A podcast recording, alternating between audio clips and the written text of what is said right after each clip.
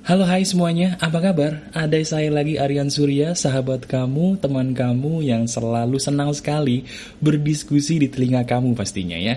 Saya semakin lama semakin senang karena jumlah penggemar pagar kehidupan semakin banyak ya.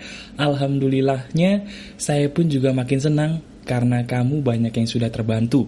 Ada yang terbantu percintaannya, ada yang terbantu bisnisnya, bahkan ada juga yang terbantu untuk memulihkan hubungannya dengan Tuhan atau dengan Sang Pencipta.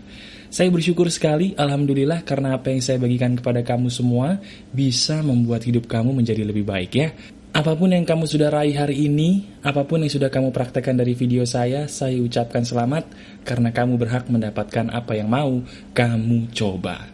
Nah bagi kamu yang belum mau mencoba, tenang saja, saya masih punya satu hal lagi yang ingin saya diskusikan kepada kamu, yang kalau kamu mau praktekkan saat ini juga, dengan izin Tuhan, masalah kamu bisa terselesaikan dengan baik. Betul, terselesaikan dengan baik. Nah kali ini kita akan bahas apa sih mas bro? Kali ini kita akan membahas sebuah hal yang terinspirasi dari seekor semut. Waduh, kayaknya kalau kita bicara soal semut kayaknya cukup lebay ya. Tapi benar teman-teman, kali ini saya akan membicarakan sebuah hal atau sebuah topik yang terinspirasi dari sebuah semut. Nah sekarang, di menit-menit awal ini saya ingin mengajak kamu langsung untuk praktek. Betul, saya ingin mengajarkan kamu bagaimana caranya kamu bisa mengambil teladan atau hikmah dari seekor semut. Kamu siap? Oke, sekarang Tolong kamu bayangkan, seandainya kamu punya makanan kesukaan kamu. Anggap ceritanya kamu punya makanan kesukaan kamu. Tiba-tiba makanan itu dikerubungi oleh semut. Betul, makanan kesukaan kamu dikerubungi oleh semut. Kamu lagi pengen makan makanan kesukaan kamu, dikerubungi semut. Nah sekarang tolong jawab dengan jujur ya. Kalau seandainya kamu melihat sebuah makanan dikerubungi oleh banyak semut, apa yang kamu lakukan? Kalau kamu jujur, biasanya yang akan kamu lakukan secara spontan adalah kamu akan mengambil obat menyemprot serangga dan kamu akan menyemprotkan obat itu tepat di atas para semut sampai semut itu mati. Betul apa enggak? Kebanyakan orang akan melakukan hal itu Nah, kalau menurut saya, cara itu yang menyebabkan masalah kamu tidak pernah beres. Lah, kok mas bro aneh-aneh aja? Apa hubungannya? Apa hubungannya makanan kesukaan gue dikerubungin semut, terus gue semprot semutnya, sama masalah gue nggak beres-beres tuh hubungannya apa? Ada hubungannya. Dengarkan baik-baik. Seperti yang sudah saya sering bilang kepada kamu teman-teman, bahwa setiap manusia pasti punya yang namanya masalah tidak peduli siapa pun dia, di mana pun dia, atau bagaimana mungkin kedudukannya. Setiap orang pasti punya masalah. Nah, kamu percaya atau enggak, masalah itu tidak akan pernah bisa selesai kalau kamu salah cara membereskannya. Sekali lagi, masalah itu tidak akan pernah bisa selesai kalau kamu salah membereskannya. Loh, maksudnya gimana mas bro? Sekarang kita balik lagi ke perumpamaan semut yang tadi mengerubungi makanan kamu. Kalau seandainya saya jadi kamu, saya punya makanan yang dikerubungi semut. Yang saya akan lakukan, saya tidak akan membunuh semut itu. Loh, terus gimana mas bro? Yang akan saya lakukan adalah, saya akan memindahkan makanan tersebut, sampai makanan itu saya buang, kemudian semutnya pun akan pergi. Kalau makanan itu saya buang, semutnya pun akan pergi tanpa harus saya bunuh. Pertanyaannya, kalau ada makanan yang dikerubungi semut, sebenarnya yang salah siapa sih? Kamu pasti akan menjawab, salah semutnya mas bro, ngapain makanan gue dimakan? Itulah penyebab kesalahan kamu. Kamu lebih gemar mencari kambing hitam dibanding mengakui bahwa sebenarnya gua sih yang salah, yang naruh makanan yang bisa dikerubungi semut. Oleh karena itu saya mengatakan, kenapa kamu harus membunuh semut padahal yang salah adalah kamu menaruh makanan tadi. Dan kalau saya di posisi kamu tadi, yang akan saya lakukan adalah saya tidak akan membunuh semut itu, melainkan saya akan menghilangkan makanan atau sumber yang tadi disemutin, saya buang sumber itu, maka saya berani jamin semutnya pun akan pergi. Tanpa harus saya membunuh mereka. Kalau kamu nggak percaya, kamu boleh coba apa pun yang mulai saat ini kamu disemutin, coba jangan bunuh semutnya, kamu pinggirin aja makanan atau objek yang tadi disemutin, saya berani jamin semutnya pasti pergi. Dan sekarang saya tanya sama kamu, apa salah semut itu sampai berani-beraninya kamu membunuh semut yang sebenarnya tidak berdosa? Lah mas bro itu kan cuma seekor semut, ngapain dipikirin? Nah justru ini, dari kamu kebiasaan menyepelekan masalah, masalah kamu tidak beres-beres. Nah kaitannya apa mas bro dengan cara penyelesaian masalah? Begini, kaitannya begini. Kebanyakan orang, mereka paling senang mencari kambing hitam ketika mereka memiliki masalah. Ketika mereka punya masalah, mereka selalu gemar mencari kambing hitam, dan itu yang mereka tidak sadari yang membuat masalah mereka tidak kunjung beres. Contoh, kalau misalnya saya punya teman, bro, lu kenapa skripsi nggak selesai-selesai? Pasti mereka akan mengatakan, oh itu salah dosennya, dosennya aneh. Padahal kalau dia jujur, sebenarnya bukan dosennya yang aneh. Yang anehnya dia, karena dia malas membuat skripsi. Cuman karena dia tidak mau disalahin, sifat dasar manusia akan selalu mencari kambing hitam. Begitu juga dengan kamu. Mungkin kamu sekarang punya masalah nih, masalah percintaan.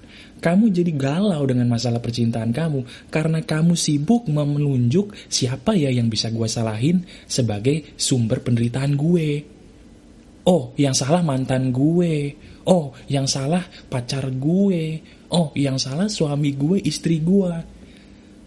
Selama kamu sibuk menunjuk dia, dia, dan dia, selama kamu sibuk mencari kambing hitam, masalah kamu tidak akan pernah beres. Titik. Nah, terus gimana mas bro? Kalau seandainya gue tidak boleh mencari kambing hitam, terus penyelesaiannya yang bagus gimana?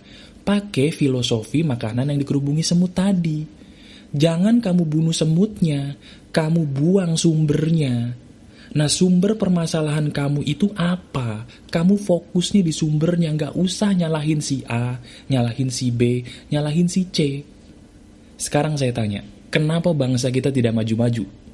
Bangsa kita tidak maju-maju karena bangsa kita sibuk mencari kambing hitam ketika mereka mengalami sebuah masalah.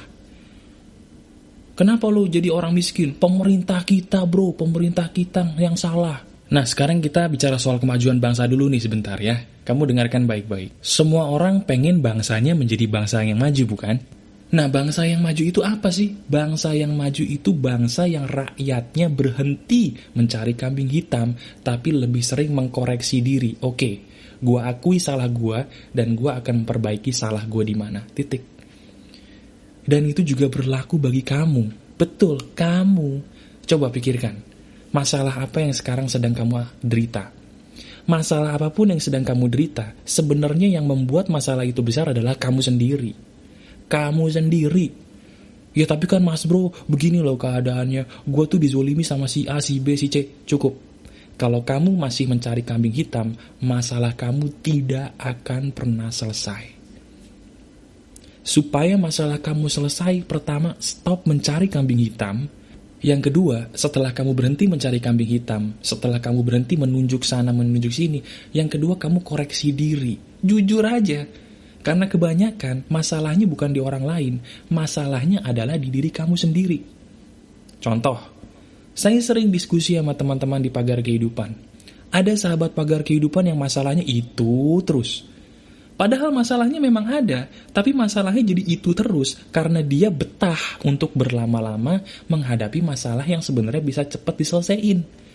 Karena dia tidak mau mengambil keputusan, masalahnya ya itu terus.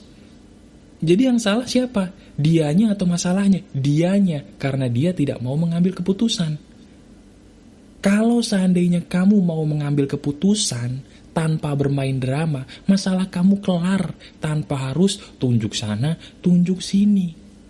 Capek lagi nunjuk, udah masalah kagak kelar, masalah kagak beres, dan kamu dosa nunjuk dia, nunjuk dia, nunjuk dia. Sama seperti kamu berdosa membunuh semut yang sebenarnya nggak salah apa-apa. Betul nggak? Iya kan? Jadi filosofi yang saya tangkap dari makanan yang dikerubungi semut ini sebenarnya adalah dasarnya dari kenapa ya kok ada masalah orang yang semakin lama semakin besar. Dasarnya simple dan sederhana karena kamu tidak mau berhenti mencari kambing hitam. Nah sekarang prakteknya sederhana. Mulai saat ini saya minta tolong tolong stop mencari kambing hitam. Aduh, tapi salah orang tua gue, tapi salah teman gue. Stop. Siapa pun yang kamu tunjuk, itu salah. Selama kamu menunjuk orang lain, kamu yang salah.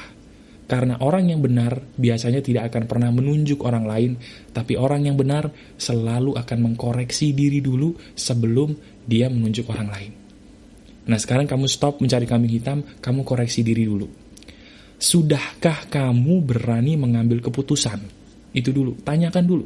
Beranikah kamu mengambil keputusan atau jangan-jangan kamu memang suka bergalau-galau, berlama-lama, bermain drama dengan seribu satu alasan yang membuat kamu kayaknya nggak mau mengambil keputusan gitu. Kalau kamu tidak berani mengambil keputusan, stop nyalahin orang. Stop nyalahin orang karena kemampuan kamu mengambil keputusan itulah yang akan merubah hidup kamu menjadi jauh lebih baik. Itu janji saya. Jadi langkah pertama, kamu stop dulu cari kambing hitam. Yang kedua, tanyakan kepada diri kamu, sudahkah saya berani mencari keberanian untuk mengambil keputusan? Ambil keputusan, maka masalah kamu beres. Tapi kalau keputusannya salah gimana Mas Bro? Keputusan salah itu lebih baik daripada kamu tidak mengambil keputusan. Orang yang tidak mengambil keputusan itu sia-sia hidupnya. Dia menghabiskan waktu berhari-hari, berbulan-bulan, bahkan bertahun-tahun untuk sesuatu hal yang sebenarnya sia-sia. Kalau memang kamu harus cerai, cerailah dengan baik-baik.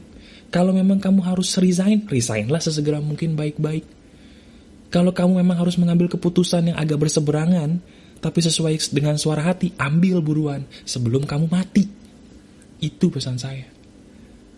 Karena saya nggak mau mendengarkan curhatan yang sebenarnya penyebab utamanya adalah kamu sendiri yang terlalu sibuk mencari kambing hitam. Siapa ya yang bisa gue salahin? Stop.